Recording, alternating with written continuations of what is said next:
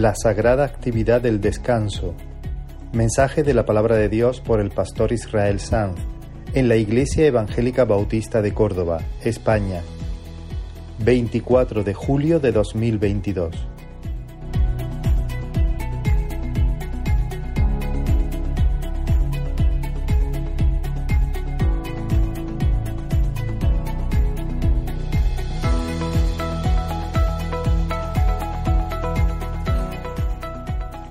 En pleno periodo vacacional.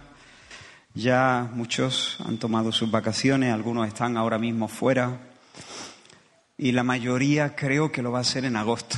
De hecho, el otro día estábamos haciendo estábamos haciendo cuentas y, empezábamos a contar las familias que estarán fuera de aquí en agosto, bastante.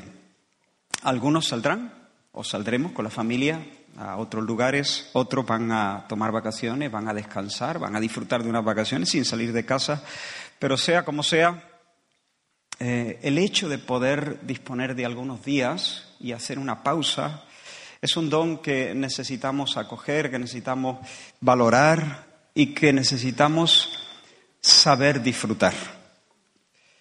Y yo oro al Señor para que nuestros días de descanso sean días de verdadero descanso porque en demasiadas ocasiones malgastamos esta provisión y en lugar de salir renovados venimos más estresados y más frustrados. Desde 2012, llegando a esta época, he compartido, no todos los años, pero desde 2012 hasta ahora, este será el cuarto mensaje que llegada esta época eh, hacemos un alto para considerar algunas cosas importantes en cuanto al descanso, algunos principios que nos ayuden a vivir esta provisión del Señor estos días que el Señor nos regala, a vivirlos con sabiduría. Y os propongo un texto de entrada eh, que se encuentra en Marcos capítulo 6, versículos 30 y 31. Marcos capítulo 6, versículo 30 y 31 creo que saldrá en pantalla y lo tenéis. Dice la escritura, entonces los apóstoles se juntaron con Jesús y le contaron todo lo que habían hecho y lo que habían enseñado. Él les dijo, venid vosotros aparte a un lugar desierto y descansad un poco, porque eran muchos los que iban y venían, de manera que ni aún tenían tiempo para comer. Venid vosotros aparte a un lugar desierto y descansad un poco. Vamos a orar un momento. Señor, estamos delante de tu palabra. Queremos que tú puedas abrir nuestro entendimiento por el mover de tu espíritu en nuestro corazón. Ayúdame a hablar con claridad y ayúdanos, Señor, a todos a acoger tu palabra con fe, con un corazón dócil, sencillo, ardiente también. Enseñoréate, glorifícate, llévanos más cerca de ti. En el nombre de Jesús. Amén. Descansado un poco, dice. Venid vosotros aparte a un lugar desierto y descansad un poco. El descanso es bueno. Hay, quienes sospechan un, un poco del descanso. No lo ven como algo espiritual, lo ven como algo necesario. Hay que descansar, pero no es algo virtuoso. Algo que tiene que ver más bien con nuestra naturaleza caída. Necesitamos descansar porque, bueno, somos débiles y pecadores. Pero no es así. Estas personas, o a veces solemos conectar el significado de nuestras vidas con nuestra productividad, con nuestro desempeño. Y si esto es así, entonces estamos siempre tratando de hacer, tratando de lograr, tratando de elaborar, tratando de producir, tratando de ganar, tratando de alcanzar, a fin de justificar nuestra existencia, es decir, a fin de convencernos a nosotros mismos y a Dios y a los demás de que nuestra vida vale de que nuestra vida tiene un significado.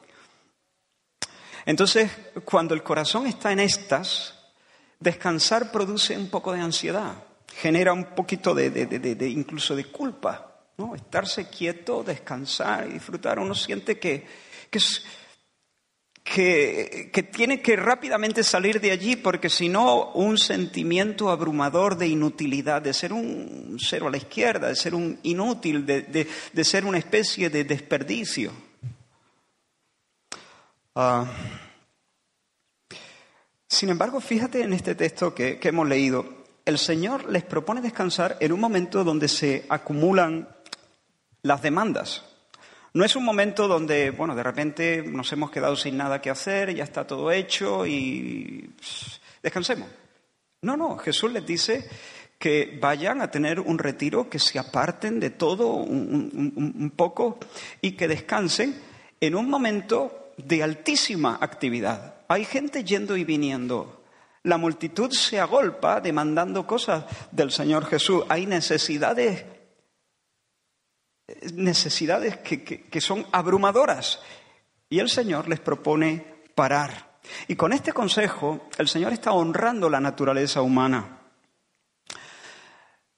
Nosotros hemos sido diseñados adecuadamente para un fin. Cuando el Señor dijo todo es bueno en gran manera, lo que quería decir es todo es adecuado. ¿Adecuado a qué? Adecuado al fin que Él tenía en mente.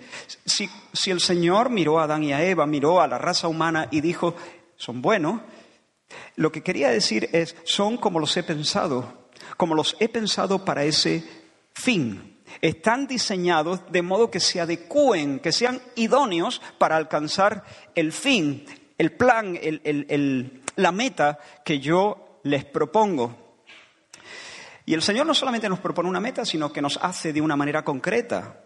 Nos, nos, da un diseño muy específico. Y ese diseño muy específico eh, implica una ética. Si nosotros tenemos un fin y además tenemos un diseño concreto que nos hace idóneos para alcanzar ese fin, la buena ética es la buena vida, la, la forma correcta de conducirse es la forma que nos lleva a alcanzar ese fin. El Señor está honrando la naturaleza humana, el diseño que Él nos ha, incorporado en nosotros. El Señor quiere que nosotros reconozcamos los límites de la naturaleza humana para evitar el desgaste y para evitar el colapso. Nosotros no somos espíritus incorpóreos, nosotros somos personas. No somos espíritus, no somos almas, somos cuerpos animados, somos espíritus encarnados. Somos algo muy singular que une cuerpo y alma, una parte material, una parte inmaterial. Y nuestra naturaleza, el, diseño que Dios mismo nos ha dado, demanda ciclos de trabajo y de descanso. Y no respetar estos ciclos es abusar de la creación de Dios. No respetar estos ciclos es profanar el orden divino. En otras palabras, no respetar estos ciclos es pecar es maltratar la creación del Señor, es, es actuar en contra de los caminos del diseñador. Así que necesitamos descanso. Necesitamos descanso no porque somos pecadores, necesitamos descanso porque somos personas. El holgazán peca, pero también peca el que se trata a sí mismo como si fuera un alma descarnada, el que no le concede tregua a su cuerpo.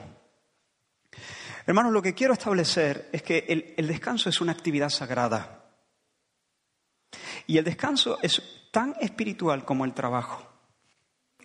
Lo voy a repetir otra vez porque esto a veces en algunas cabezas, en algunos corazones, cuesta que entre. El descanso es tan espiritual como el trabajo. Yo supongo que mi padre, al conocerme, creo que he contado esto en alguna otra ocasión, sabía de qué lado yo podía desviarme. Por eso, justo antes de que partiese al viaje de novio, yo creo, si no recuerdo mal, nos acabábamos de casar, yo iba a salir. Ahora tengo cierta duda, si fue unos días antes, pero fue por esa época, nos acabamos de, casar, íbamos a salir de viaje de novio y entonces mi padre me dio su último consejo, ya, o sea, estaba por salir ya de, obviamente, de la casa, eh, creo que fue el día siguiente que nos casamos, ¿no? Y entonces me miró, me levantó el dedito así, no amenazante, pero como para decirme, presta mucha atención a lo que te voy a decir. Y entonces yo pensé, me va a decir, no descuides la oración, vive en santidad. Esos eran sus dos temas, ¿no? Oración, la oración, santidad, la santidad. Pero me dejó a cuadro, me sorprendió cuando me dijo, las vacaciones son sagradas. Amén, amén, aleluya.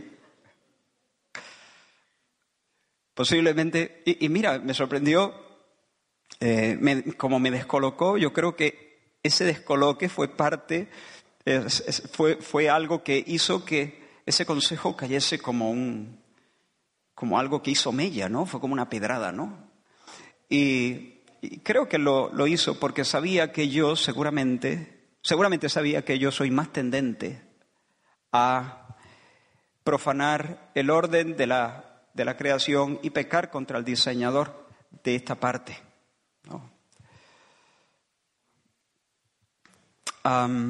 como digo, el descanso es una actividad sagrada, tan espiritual como el trabajo. Pasar del trabajo al descanso no es pasar de una actividad espiritual a una actividad secular. Pasar del trabajo al descanso es pasar de una actividad espiritual, profundamente espiritual, a otra actividad igualmente espiritual. Es pasar de una actividad sagrada a una actividad sagrada. Considera este texto. Dice, y vio Dios todo lo que había hecho, Génesis 1, versículos 30, eh, versículo 31 y luego los tres primeros versículos del capítulo 2 de Génesis. Vio Dios todo lo que había hecho y he aquí que era bueno en gran manera y fue la tarde y la mañana el día sexto. Fueron pues acabados los cielos y la tierra y todo el ejército de ellos y acabó Dios en el séptimo día la obra que hizo. Y reposó el día séptimo de toda la obra que hizo. Y bendijo Dios al día séptimo y lo santificó porque en él reposó de toda la obra que había hecho en la creación. Estamos delante del principal texto para sostener una teología del descanso. Yo no sé lo que pensaría si el chico que me pida la mano de mi hija Damaris, ¿no? Si alguien se pone de novio con ella, ya me echa la bronca después ella cuando escuche este mensaje. si yo le pregunte, si yo le pregunto, oye muchacho, em, y, en el instituto o en el colegio, ¿cuál era qué era lo que más te gustaba? Si me dice el recreo. La verdad que no, no sabría exactamente qué pensar, ¿no? Porque puede ser una mala señal. Pero a lo mejor es una buena señal.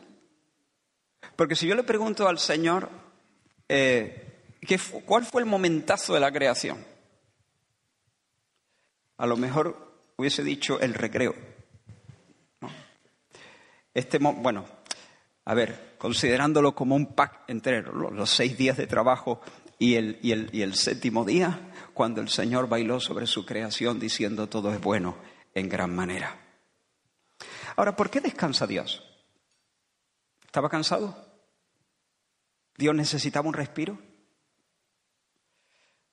Por supuesto que no. El Señor no se cansa, Él no se fatiga con cansancio, dice la Escritura. La fuerza del Señor no crece ni mengua, es siempre estable. Él es eternamente un Dios pletórico, jamás ha sufrido un desmayo, Jamás Dios ha experimentado un decaimiento. Entonces, si, Dios no está cansado, ¿por qué descansa? Estas son cosas que en alguna ocasión ya hemos hablado, pero os las refresco, las recuerdo. Porque hermanos, el descanso no es solamente para recuperar fuerzas. Dios no reposa para tomar aliento, Dios reposa para recrearse en su labor. Cuando Dios termina los cielos y la tierra, para y observa. Y proclama lleno de entusiasmo, todo es buenísimo. Dios, hermanos, no descansó como cansado. Dios descansó como complacido. El reposo de Dios es el reposo de la complacencia, el reposo de la, de la, satisfacción. El reposo de Dios es regusto. Ese es el reposo de Dios. Es un regusto el regusto y el placer que el Dios Trino experimenta al contemplar sus labores. Dios paró para echar una mirada, o, mejor que echar una mirada, para dedicarse a una, a una mirada amorosa. Dios se detiene para dedicarse a una mirada amorosa. El Padre y el Hijo y el Espíritu han terminado de ordenar y de llenar los cielos y la tierra y ahora lo que queda es admirar y disfrutar y celebrar. El Padre quiere mirar al Hijo en sus obras. Él quiere contemplar al Hijo en los riscos, en las distancias, en la danza de los átomos, en la risa de los hombres. El Hijo se detiene también a, a encontrar regusto viendo al Padre también, la gloria del Padre reverberando en las cosas creadas. Hermanos, el descanso no es el cese de la actividad, es un cambio de actividad. El descanso no es inactividad, sino una actividad palpitante que no es trabajo. El descanso es una actividad palpitante que no es trabajo, es otra cosa, es regusto. Y el Señor les dice a sus discípulos, venid vosotros aparte a un lugar desierto y descansad un poco. Y yo quiero deciros, hermanos, si ya has tomado tus vacaciones, no te sientas frustrado. Toma estos consejos y úsalos para la pausa semanal, para ese ritmo 6-1 que el Señor ha dispuesto en su sabiduría y que es un regalo, es don para nosotros. El sábado fue hecho para el hombre y no el hombre para el sábado. Descansad un poco, hermanos. Descansemos. Aprovecha estos días de vacaciones para descansar, pero para descansar de verdad. Y para descansar de verdad, lo primero que tienes que hacer es pausar, dejar de hacer, detenerte, estarte quieto. El que no puede irse de vacaciones puede quedarse de vacaciones. Ah, es decir, si uno no puede salir, entonces puede salir, eh, o sea, puede quedarse, pero la actitud del corazón, el descanso, el soltar la faena, viene a ser la misma. No importa si uno está en la costa, en la montaña, en su casa, eh, no importa. El descanso se puede vivir a plenitud donde quiera que uno esté. Siempre uno tiene que eh, procurar arreglar las cosas de tal manera que elimine ruidos, ¿no? Y entonces si se pueden eliminar ruidos dejando el, lugar y yéndose a, otro sitio para estar más tranquilo, desconectar de la rutina, pues puede ayudar, pero a algunas personas no les ayuda. A, algunas personas incluso dicen, mira, yo honestamente me quedaba en mi casa, me quedaba leyendo, paseando eh, y haciendo un poquito de deporte. Entonces cada uno puede vivir a plenitud. Eh, es decir, para descansar no hace falta dinero. Esto es lo bueno. Para descansar no hace falta dinero. Hace falta grandeza. Pero no voy, no, no voy a irme por ahí, por el tema de la grandeza. Entonces, descansad un poco, hermano. Pausa. Deja de hacer, detente, estate quieto, eh, guarda silencio, calla. Dios, como he dicho, podría habernos diseñado de otra manera, podría habernos hecho sin la necesidad de dormir. Dios podría habernos hecho con la capacidad de vivir en tensión, eh, mantener eh, el músculo al 100%, trabajando de forma indefinida. Dios podía habernos hecho así, pero no decidió no hacerlo así. Y a medida que el día avanza, se van agotando las fuerzas. ¿Te pasa? Bueno, los jóvenes no. O menos, ¿no? Vengo de un campamento juvenil.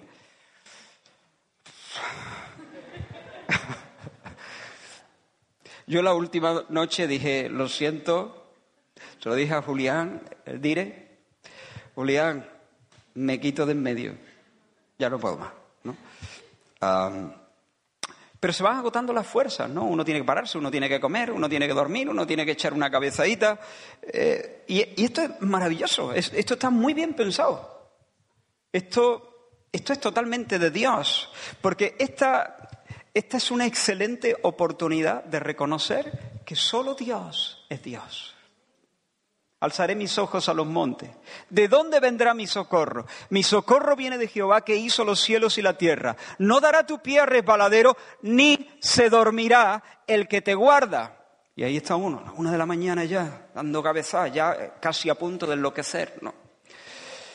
Y, y, tienes, ya que buscar una cama, un sitio donde reposar, ¿no? Y, y uno se duerme con la seguridad de que hay alguien que no duerme.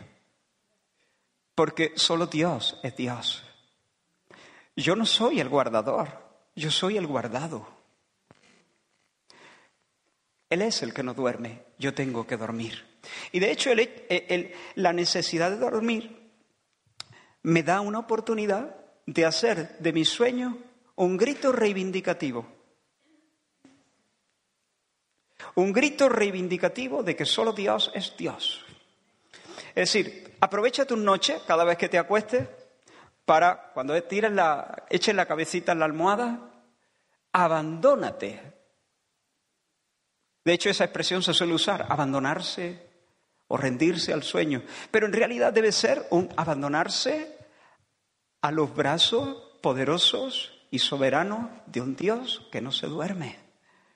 Yo soy criaturita débil, se me van acabando las fuerzas, me duran unas cuantas horas y tengo que reponerlas comiendo o durmiendo, porque si no me agoto y me colapso. Pero Dios no, Dios no. Por tanto, cada pausa para comer o cada pausa para dormir puede ser una manera en que yo celebro la soberanía, la fortaleza del Señor y donde yo tomo conciencia una vez más de que me abandono en Dios, en el Dios que no duerme. Mi guardador no se dormirá ni se adormecerá el que guarda a Israel, a su pueblo. Por eso haz de tus pausas y de tus noches un acto reivindicativo. Yo me acosté y dormí y desperté porque el Señor me sustentaba. Yo me acosté y dormí y desperté porque el Señor no se acostó ni durmió, porque el Señor permaneció sosteniéndome. Bendito sea el nombre del Señor. Entonces, ¿Vas a tomar unos días de vacaciones? Bien, pues haz de tus vacaciones un solemne manifiesto de que Dios es tu guardador, de que tú puedes soltar la faena, de que la vida es don, de que la vida no depende de tu jornada de trabajo, de que Dios está a cargo, de que las ruedas de su carro victorioso no se detienen mientras tú duermes o mientras tú juegas con tus niños en la orilla de la playa. No se detienen las ruedas del carro del Señor.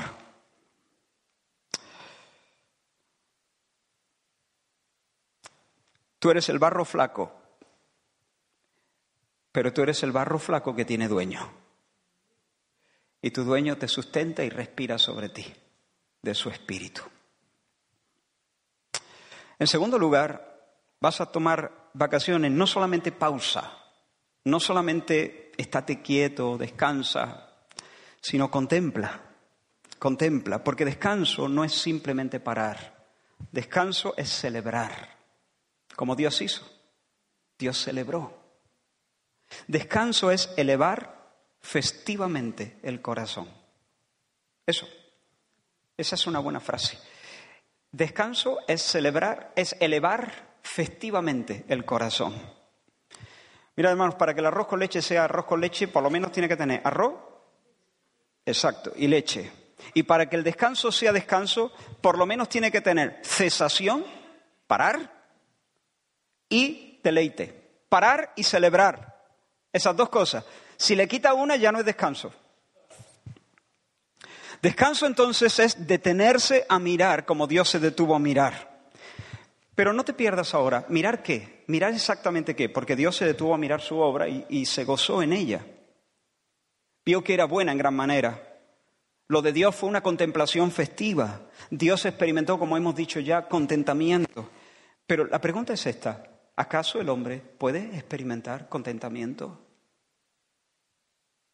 Dios miró su trabajo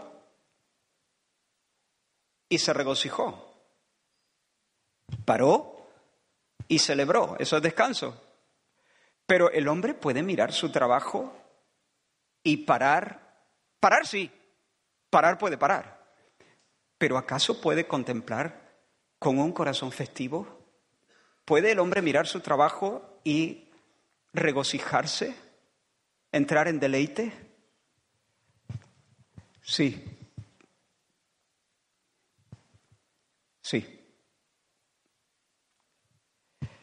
Mira lo que dice Juan 17, versículo 4, escúchalo bien. Yo te he glorificado en la tierra, he acabado la obra que me diste que hiciese. ¿Quién dijo estas palabras?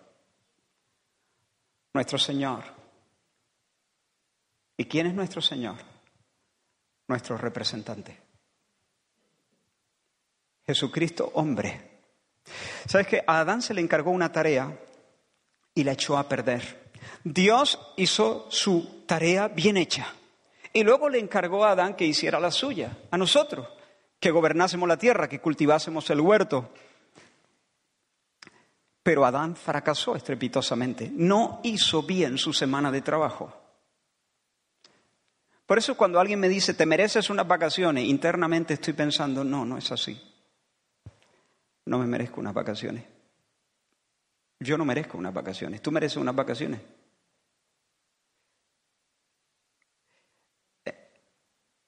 En realidad no. Eh, el descanso, eh, el vacaciones de verdad, o sea, descanso, descanso es para los que han hecho bien su semana de trabajo y tú no has hecho bien tu semana de trabajo delante de los ojos de Dios. Pero entonces, ¿qué estás diciendo, Israel? ¿Te estás haciendo un lío? ¿Sí o no? No, no merezco unas vacaciones, pero las disfruto como un regalo. ¿Por qué?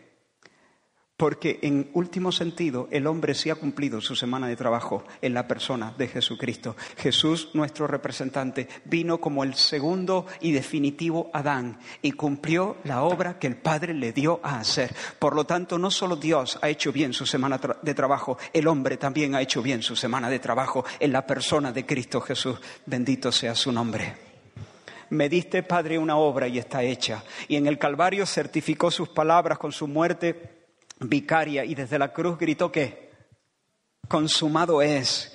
Y luego en la mañana de la resurrección danzó de gozo. Y dice la escritura en el libro de Hebreos que habiendo efectuado la purificación de nuestros pecados por medio de sí mismo, se sentó, reposo, descanso, se sentó a la diestra de la majestad en las alturas.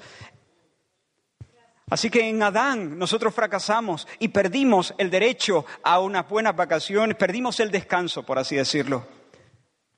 Sí, podemos disfrutar de algunos días de relax en la playa, pero no logramos saborear el gozo de la salvación. Sí, podemos parar, podemos parar, pero no celebrar, no festejar. En Adán no, en Adán no, no hay festejo, no hay celebración, no hay contemplación amorosa, no hay elevar festivamente el corazón, no hay. En Adán no hay eso.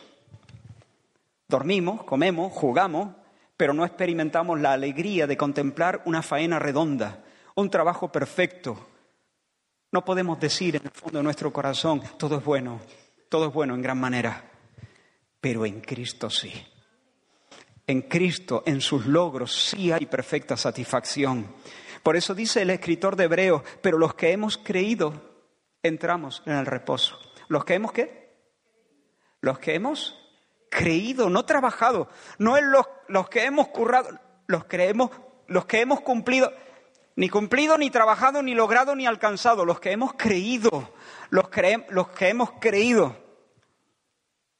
Entonces le dijeron, los, religiosos a Jesús, Juan capítulo 6, ¿qué debemos hacer para poner en práctica las obras de Dios? Venga, que nos ponemos. ¿Qué debemos hacer? Las palabras de Jesús. Esta es la obra de Dios. Que creáis en el que Él ha enviado. Que creáis. Que creáis. Pero hermanos, el corazón incrédulo quiere ganarse el descanso. Quiere ganarse el descanso. Quiere, no acepta el don del recreo. No acepta. Quiero leer una cita de Tim Keller que me parece que tiene mucho peso y que es muy ayuda para entender lo que quiero transmitir. Leo literalmente. Dice él, detrás de nuestro trabajo hay otro trabajo del que necesitamos un verdadero descanso es la autojustificación.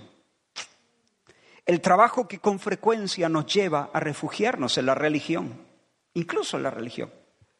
La mayoría de nosotros sigue diciendo, trabajamos y trabajamos para mostrar nuestra valía, para convencer a Dios, a otros y a nosotros mismos de que somos buenos. Nunca terminamos ese trabajo, a no ser que descansemos en el Evangelio. Al final de la creación el Señor dijo, todo está terminado y puedo descansar. En la cruz, al final de la redención, Jesús dijo, todo se ha cumplido y nosotros podemos descansar. Si confías en el trabajo que Jesús acabó, sabrás que Dios está satisfecho contigo. El apóstol Pablo, inspirado por el Espíritu Santo, lo dijo de esta manera, justificados pues por la fe. Tenemos paz para con Dios por medio de nuestro Señor Jesucristo. Cuando nosotros creemos en la obra, en el trabajo, en la semana de trabajo, por así decirlo, del Señor Jesús, nuestro representante, nuestro hombre, nuestro hijo, el verdadero Noé. ¿Recuerdas a Lamec? Lamec tuvo un hijo y lo llamó Noé porque él se dijo a sí mismo, este nos dará descanso. Estamos agobiados, estamos agobiados. Estamos agobiados, la vida es un agobio. A ver si se levanta uno y nos, nos trae libertad, nos trae descanso, nos trae alivio, nos trae consuelo, nos trae estabilidad, nos trae... Y entonces tuvo un niño y le puso por nombre Noé, que significa eso, descanso o consuelo. El consuelo del descanso. Pero ya sabemos, ¿no? Noé no, es el verdadero eh, dador del descanso. Jesús es el verdadero Noé. Jesús es el... Porque un niño nos es nacido, un hijo nos es dado. El principado está sobre su hombro y se llamará su nombre admirable consejero, Dios fuerte, Padre eterno, príncipe de paz, lo dilatado de su imperio. Él es el verdadero Noé. Él es el niño que nos trae descanso. Él es el rey que nos da el consuelo. Y cuando creemos en la obra que Él hizo en la cruz, donde Él voluntariamente se entregó para ser nuestro sustituto, por eso la Biblia le llama el Cordero, el Cordero, porque en la economía del Antiguo Testamento Dios dispuso que el pecador pudiera ser sustituido en el patíbulo por un corderito inocente. Y de esa manera los pecados y la culpa del pecador eran transferidas al animal y los juicios de Dios. El pecado se juzgaba sobre el cuerpo de ese animal sustituto. Cuando Juan vio a Jesús acercarse a las orillas del Jordán, dijo, ese es. He ahí el Cordero de Dios. He ahí la provisión, he ahí el sustituto. He ahí el portador de mi basura y de mi miseria. He ahí el portador de mis vicios. He, ahí el que viene para darse voluntariamente como mi representante ante el furor de Dios, el que se ofrece voluntariamente para beberse el infierno de la ira divina y para otorgarme el regalo de su justicia. Hay una permuta. Mi miseria es puesta sobre sus hombros, mi pecado castigado en su carne, en su cuerpo, en su alma, y su justicia se me otorga gratuitamente como un vestido glorioso. Y cuando por la fe yo descanso en la obra perfecta de Jesús sin intentar añadirle nada. Señor, déjame que te demuestre nada, tranquilo. Pero Señor, yo, yo puedo, ya sé que no puedo ganar mi salvación, pero déjame que aporte consumado es. Paz, cuando nosotros descansamos plenamente en el sacrificio de Jesús, la Biblia dice que Dios nos justifica, es decir, nos declara justos, es decir, nos acredita, nos imputa la justicia de Cristo, el récord de Cristo, la semana de trabajo del Señor Jesús, por así decirlo. Por lo tanto, hermano, si vas a tomar unos días de vacaciones, para pero no solo pares, celebra, eleva festivamente el corazón, contempla la obra de Cristo, detente, mira con los ojos de la fe, aprueba y baila. Detente, mira, aprueba, baila. Él es el que merece el descanso y a nosotros nos convida, nos convida a participar del descanso. Dice Eclesiastés 9, 7, este versículo muy bonito, muy... Dice, anda y come tu pan con gozo y bebe tu vino con alegre corazón, porque tus obras ya son agradables a Dios. Es bueno ese, ¿eh? Como si hubiese algún versículo malo. Pero, pero, mira qué, qué potente, ¿no? Dice, anda y come tu pan con gozo y bebe tu vino con alegre corazón, porque tus obras ya son agradables a Dios. Hasta que no lleguemos a, a tomar conciencia de esta solemne realidad, nuestros corazones no descansan bien. No importa cuánto dinero podamos invertir en nuestras vacaciones, el dinero puede comprar el colchón, pero no compra el sueño. Podemos contratar viajes fascinantes, exóticos. Lo que no podemos es comprar el descanso, el descanso verdadero. Por lo tanto, detente, pero detente y contempla. Contempla la obra terminada.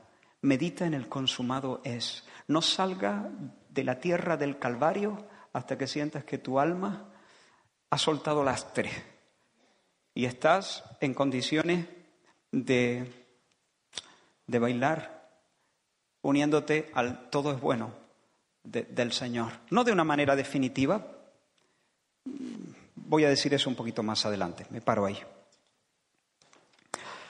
En tercer lugar, ábrete a la alegría del asombro. Párate, contempla y estate preparado para ser sorprendido por el asombro. ¿Sabes qué, hermano? La llenura del Espíritu Santo transfigura todas las cosas. Lo cambia todo. Porque el Espíritu Santo cuando llena el corazón es como un colirio que sana nuestra mirada. Y cuando se sana nuestra mirada, nosotros podemos ver el amor de Dios detrás de todas las cosas. De todas las cosas. Y entonces cuando uno ve el amor de Dios detrás de todas las cosas, cuando digo todas las cosas es un, es un bocadillo de salchicha, ¿entiendes?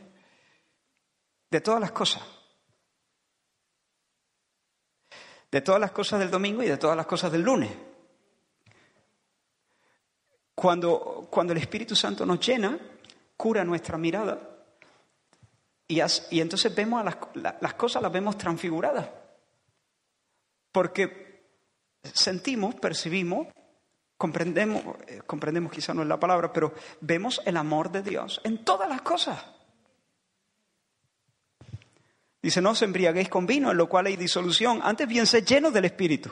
Hablando entre vosotros, esta es la consecuencia de ser llenos del Espíritu.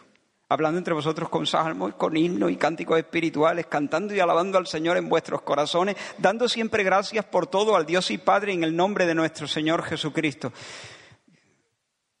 Esta es la comunidad, este es, este es un pueblo lleno del Espíritu Santo. No es que viven en una nube con un arpa, sí, no, pero el tono de su vida es hablando entre vosotros con salmos, himnos, cánticos espirituales, cantando, alabando al Señor en vuestros corazones, dando siempre gracias a Dios por todo. Pero no es mecánico, no hay que forzarlo, es que sencillamente se te ha curado el ojo y todo lo ves transfigurado.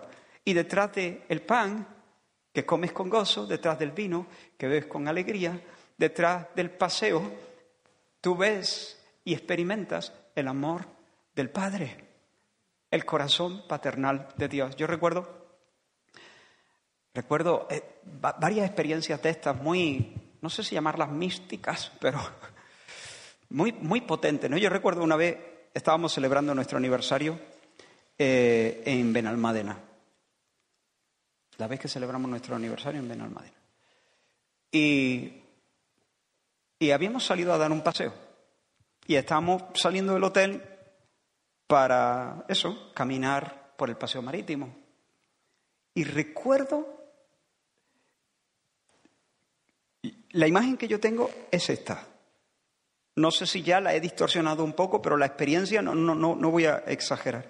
Recuerdo estar tomando la acera ya del paseo marítimo y creo recordar eh, darle la mano a Damaris o echarle el, brazo por el hombro. Y en ese instante pensar en, mi esposa, creo recordar en mis hijos, de repente como venir muchas cosas a mi mente, así como, como si fuesen de golpe, ¿no? Y de repente sentir que mi corazón explotaba. Pero ya, ya, ya, ya era algo que trascendía a mis hijos, que trascendía el paseo, que trascendía el mar, que a mí me, me, me gusta mucho, ¿no? Pero era algo, algo que trascendía, era algo que yo me veía como metido en el abrazo de Dios, escondido en Dios. Fue una alegría que, que me hizo llorar, pero claro, no pegaba a llorar en ese momento. simplemente no estábamos hablando del Señor, no estábamos hablando de nada, sencillamente estaba subiendo un escalón, creo. Pero eh, tuve que contenerme para no, para no llorar copiosamente y, creo que en un momento eh, no pude y disimulé. Y luego, cuando me contuve un poco, le hice algún comentario a Damari, no sé si lo recuerda. ¿Lo recuerda? le hice un comentario, pero para mí aquello fue una experiencia como... Es, yo creo la alegría de la gratitud. La alegría de la gratitud. Porque detrás del paseo, la esposa, el día libre, los hijos, Era como si hubiese sido sumergido en el amor divino. Yo sabía que, ese, que, ese, había sido como un, como si Dios me hubiese levantado, como los padres cuando toman a los niños pequeños así en sus brazos. Están con ellos todo el tiempo, pero de tanto en tanto los levantan y los besan. Pues fue como si el Señor me hubiese levantado y me hubiese besado. También recuerdo cuando el Señor sanó a mí, a mi sobrina Miriam. Cuando el Señor sanó a mi sobrina Miriam, que venía enanita en el vientre, y el Señor hizo un milagro poderoso que la mayoría de vosotros conocéis, y si no lo conocéis, pues entonces os animo a preguntarle a Nuria o a Abraham, y ellos os contarán la historia porque fue una historia preciosa de, de, exhibición divina, ¿no? Pero yo recuerdo, cuando veníamos de la clínica Bau de vuelta a casa, yo recuerdo en el coche, no recuerdo quién venía en ese momento conmigo, Damaris, pero no sé si alguien más. Yo recuerdo en el coche, mi corazón estaba transportado. Porque ya no era el milagro de la sanidad, ya no era la sanidad, era la experiencia de ser bautizado en el amor de Dios. Era la alegría de la gratitud la fiesta de la gratitud, un algo muy indescriptible que seguramente conocerás tú también. un algo que, dice, ya no hay más palabras que sí, Israel, que te entendemos. No sufras más, no, no hay palabras, no las vas a encontrar, te entendemos. Es un algo muy profundo, muy espiritual, muy místico, muy trascendente, muy de, muy de otra cosa. Y sin embargo algo que, que nosotros estamos diseñados para experimentar todo el tiempo. Estamos diseñados para experimentar eso. Estamos diseñados para eso. Dios nos ha diseñado para eso. Somos capaces de eso por el Espíritu de Dios. Eso es algo muy humano. Pero necesitamos ser llenos del Espíritu Santo para que el Señor nos cure el ojo, para que nuestro ojo sea limpio. Y si nuestro ojo está sanado, entonces, detrás de todas las cosas, en este mismo momento, ahora mismo, puede haber que el Señor nos esté dando el regalo de sumergirnos de una manera especial en su amor divino, en su amor paternal, y nos eleve. No hay nada tan refrescante como eso. Nada hay tan refrescante como eso. No hay ninguna otra cosa que pueda refrescarnos más que una experiencia en el abrazo del Señor. Cuando el Espíritu Santo actúa, los medios actúan como medios.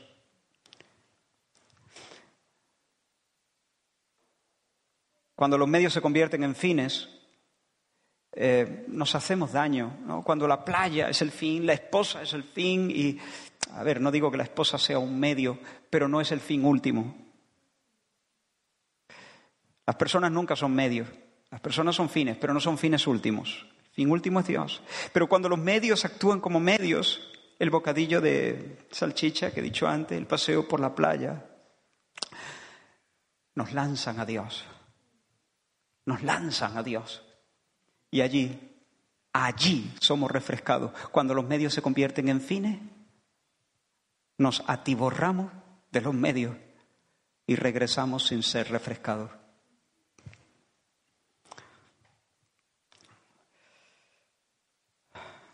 Bueno, esta es la parte más importante de lo que quería decir. Y ahora quiero dar algunos consejos muy sencillos y muy rápidos para poder disfrutar de las vacaciones. En primer lugar, ora. Ora por tus vacaciones de la misma manera que te preparas para una actividad de trabajo, prepárate para una actividad de celebración con oración. Pide sabiduría. Señor, dame sabiduría para eh, disfrutar de mis vacaciones segundo lugar, guarda tu corazón de la idolatría y de la incredulidad de establecer tu identidad y tu valor en el trabajo y en la productividad. Guarda tu corazón de eso, porque si no, vas a estar los 10 días de vacaciones o los 15 días de vacaciones, vas a estar dándole cuerda en tu mente a la faena. Y, y eso en realidad no es ya por el hecho de darle cuerda, es por el hecho de la idolatría a veces y de la incredulidad que se esconde detrás de esa labor que no cesa. Entonces pídele al Señor que, que, que, mm, que quiebre la idolatría, es decir, que a mí no me define mi trabajo, que a mí no me define mi producción, que yo no soy lo que soy capaz de hacer, yo soy un hijo de Dios. En tercer lugar, no te conformes con un descanso a media. Si solo paras, no has descansado, recuerda. Eso será un arroz con leche sin arroz. ¿Y qué es un arroz con leche sin arroz? Leche con canela. Entonces, eh, si, solo para, si solo descansa en la hamaca y en la playa, eso no, no es descansar. No te conformes con un descanso a media. Vea por todo. Evita la clase de gozos que no celebran nada. Busca gozo celebrante, ¿no? Que estés celebrando realmente la obra del Señor. Cuarto consejo, usa estos días para buscar al Señor de un modo especial. Mira lo que Jesús le dijo a, a su generación. Venid a mí, todos los que estáis trabajados y cargados, y yo os haré descansar. ¿Sabes qué es lo que más agota? La lejanía de Dios. La distancia la independencia de Dios. Y Jesús dice, venid a mí, venid, venid a mí, tomad mi yugo, aprended de mí que soy manso y humilde, pero venid a mí, sobre todo quiero poner énfasis en este día en venid a mí, venid a mí. Entonces, proponte buscar al Señor estos días de una manera más tranquila, más pausada, más... Em, a veces entramos en las vacaciones con tanta ansia como el que se pone a engullir, ¿no? Se pone a comer con, ¿cómo se llama? Con ansias, ¿no? Con ansias. Y no, y no le saca el sabor a las cosas, simplemente traga, traga, ¿no? Yo partí, eh, eh, yo, yo desde luego no soy, yo, yo como rápido, ¿no? Pero también es verdad que le saco el sabor a las cosas y las disfruto mucho, ¿no? Yo disfruto la comida hasta las lágrimas, casi. Pero, pero a veces entramos a, las vacaciones con tanta ansia que, que podemos meternos en un mare magnum de actividad o de, y, ser torpes y no buscar al Señor y no quedarnos quieto como María a los pies de Jesús. Generalmente lo que ocurre cuando, cuando pasa eso es que desgraciamos nuestro descanso. Desgraciamos nuestro descanso. Nos conformamos con unas vacaciones según el mundo. Vacaciones según el mundo, donde hemos desconectado de la actividad y de la rutina, hemos hecho un montón de cosas, hemos recuperado ciertas fuerzas físicas, pero en realidad no hemos experimentado la mística del descanso, si se me permite usar esa expresión. No hemos experimentado ese algo que realmente refresca el espíritu. Así que busca momentos para, orar eh, a sola, Mm. Planea eso, sé intencional. No dejes que pasen las horas y el día te atropelle y al final un día suceda al otro. Mm, organízate. Jóvenes, vosotros que estáis ahora con, una, con un tiempo largo, ¿no? Sin, sin estudio, buscad al Señor. Orad un rato, leer la Biblia, meditar en, en las cosas del Señor. Es que ahí e, es que en Él, en el corazón de Dios, está el descanso. Cinco, y estoy terminando, estoy casi terminando. Cuida tu cuerpo, cuida tu cuerpo, evita los excesos, evita excesos en el comer, en el dormir. Por supuesto, disfruta de los placeres legítimos, como antes nos decía la Escritura, pero hazlo con moderación. Dice la Escritura en Proverbios 25, ¿hallaste miel? Come lo que te baste. No sea que hastiado de ella la vomites. En otras palabras, has encontrado miel. Come pero no te empalagues. No te atiborres. No te tire al tarro de cabeza.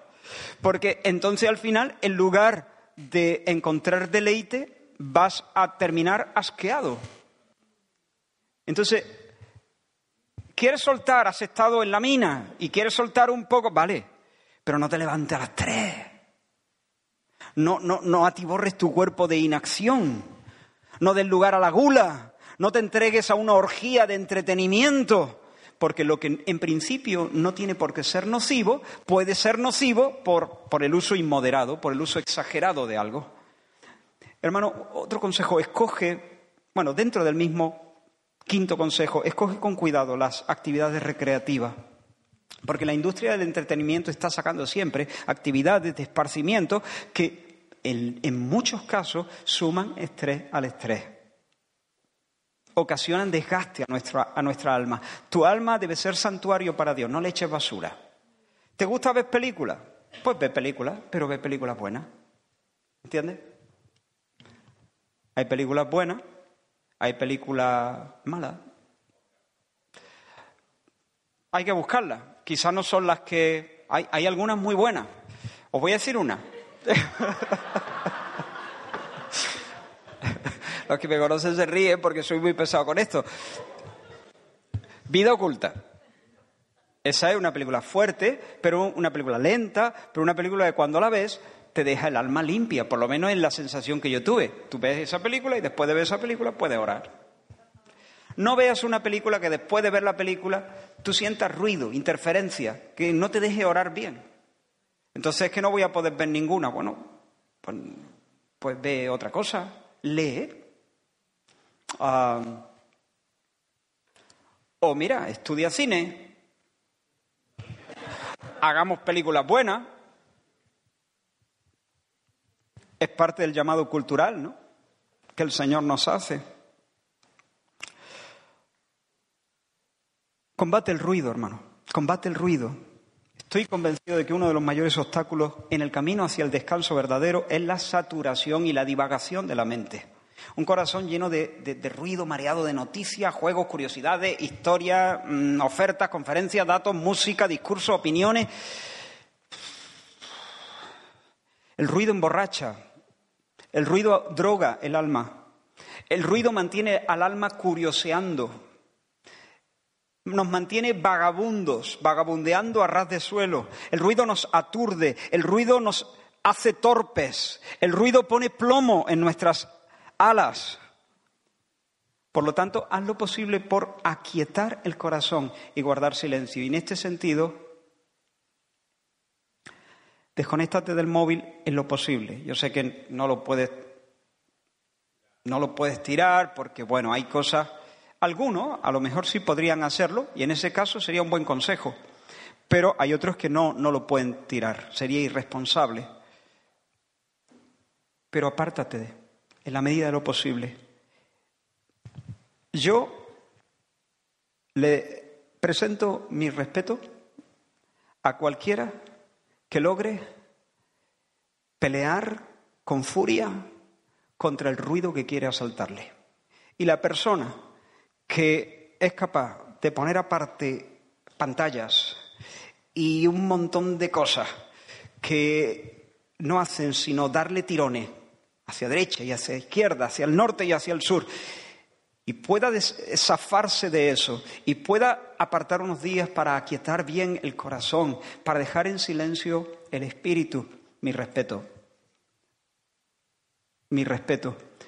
Mi respeto y mi felicitación, porque posiblemente vas a experimentar un grado de descanso mucho mayor que aquellos que, que, se, lo que, que se pasan tiempo picoteando. Que el Señor nos ayude porque a veces no es fácil, ¿eh? Tenemos cierto enganche, con cierto estímulo. Em, por eso estoy convencido que para descansar bien, primero se requiere una batalla muy noble y muy intensa. Desconecta el móvil, conéctate a las personas. No te montes unas vacaciones aislado, ¿eh? tú y tu móvil conéctate a las personas, lee un libro bien leído. Bien leído. Es muy raro encontrar una persona que lea bien. Ahora, como estamos acostumbrados a esto, leemos saltándonos renglones. Nos desespera leer. Nos desespera. Eh, vamos haciendo saltos porque tenemos como una, especie de inercia, ¿no? Un ritmo que, que, no nos deja leer bien. Y si leemos todos los renglones, los leemos demasiado rápido. Lee y lee bien en estas vacaciones. No hace falta que te leas la teología sistemática de nadie. Eh, puedes leer algo, no sé, una biografía, una novela bonita. Eh, puedes leer, no sé, ¿el qué? Los salmos, por ejemplo, la Biblia. Oh, por supuesto, la Biblia hay que leerla, pero yo me estaba refiriendo a lecturas también que puedan, pero no hace falta un, libro denso de, teología, no, tanto para el estudio, sino para la recreación. Pero lee bien, contempla, es decir, métete ahí, huele los escenarios. Mm, pausa, pausa, y tú te vas a encontrar un poco, un poco nervioso, ¿no? Como le pasó a Damaris cuando vimos una vida oculta. A la media hora dice, yo me voy a por unas palomitas, por lo menos hago algo. Ahora, ahora. Pero aguantó. Aguantó y se dio cuenta, como yo me di cuenta, que después de 40 minutos o una hora, el cuerpo había entrado en otro ritmo. Y cuando ya va terminando la peli, te das cuenta de que ese es el ritmo al que te quería llevar el director. Él quería pausarte. Él quería que, te quedes quieto, hombre. Que, te quedes quieto. Quiero llevarte a un ritmo porque quiero decirte cosas que no te van a entrar si vas tan rápido.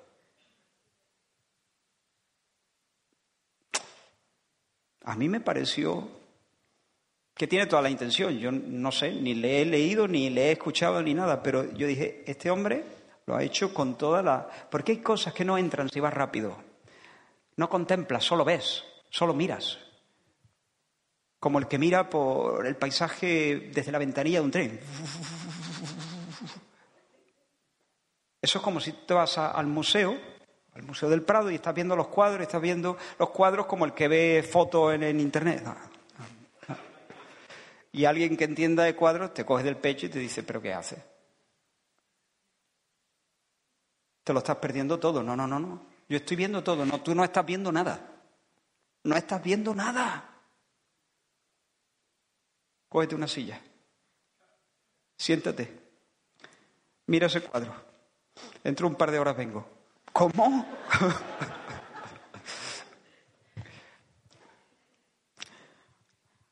¿Entiendes? Tenemos que pausar nuestro corazón y a veces leer un libro bien.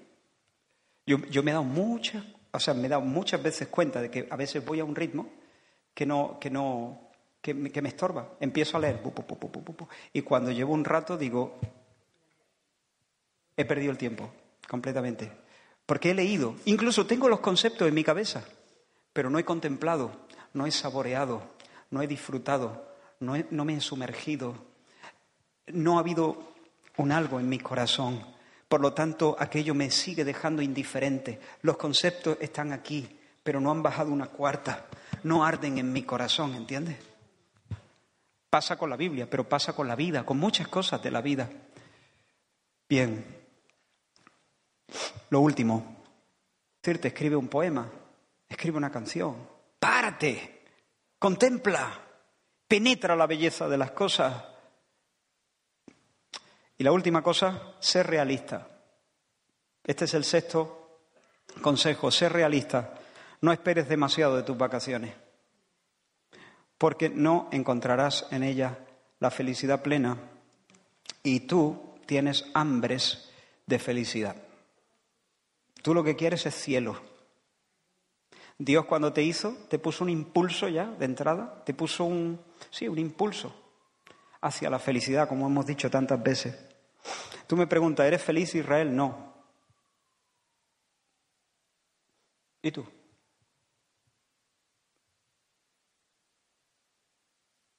¿O habéis quedado muy serios? Seré feliz.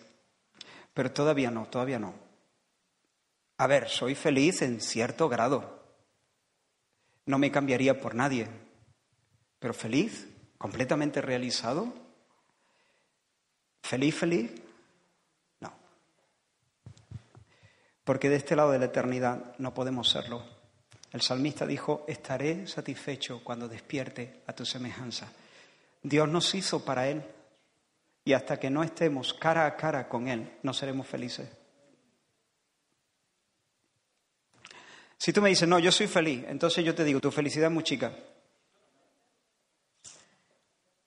Te han dado el cambiazo.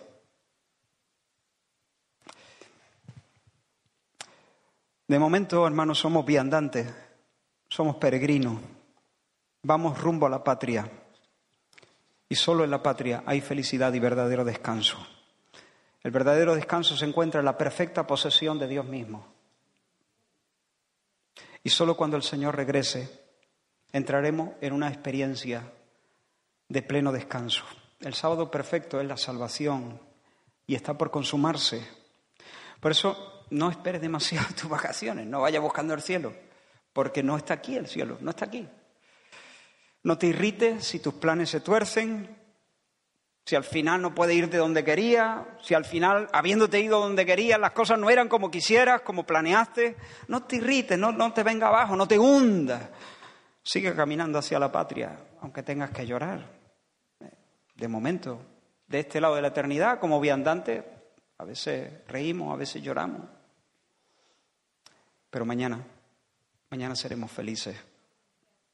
Termino leyendo unas palabras que se encuentran en el Salmo 92. Este es un cántico para el día de reposo. Solamente leo los primeros versículos. Es un cántico para un día de descanso, ¿no? Bueno es alabarte, oh Jehová, y cantar salmos a tu nombre, oh Altísimo. Anunciar por la mañana tu misericordia y tu fidelidad cada noche. Por cuanto me has alegrado, oh Señor, con tus obras, en las obras de tus manos me gozo. Cuán grandes son tus obras, oh Señor. Muy profundos son tus pensamientos. Señor, gracias por tu palabra. Gracias por tu verdad. Señor, atraviesa, quebranta, arranca de nosotros cualquier idolatría hacia el trabajo Perdónanos cuando intentamos ganarnos las vacaciones con nuestras labores. Recibimos el descanso como un don tuyo.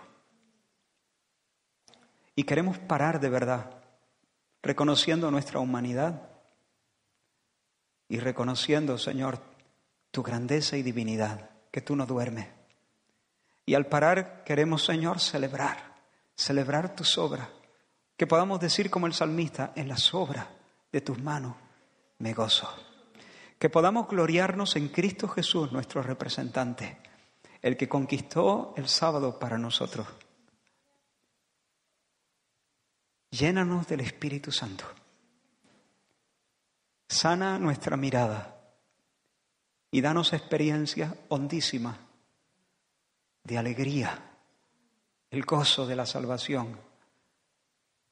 Señor, danos momentos de arrebatamiento. Danos momentos, Señor, de, de, degustar, Señor, de profundo, profundísimo deleite, donde más allá, Señor, de, de, de las cosas que tú nos das, podamos, Señor, saborear el amor de tu corazón, Señor. Y haznos sabios, Señor, haznos sabios, haznos sabios para no correr en disolución, para no desperdiciar las oportunidades, para no estropear, Señor, lo que tú nos concedes.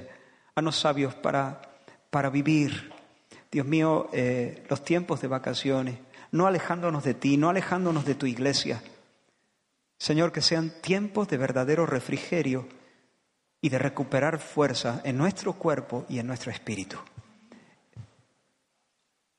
Nos encomendamos, Señor, a tu gracia. Amén, amén. El Señor os bendiga.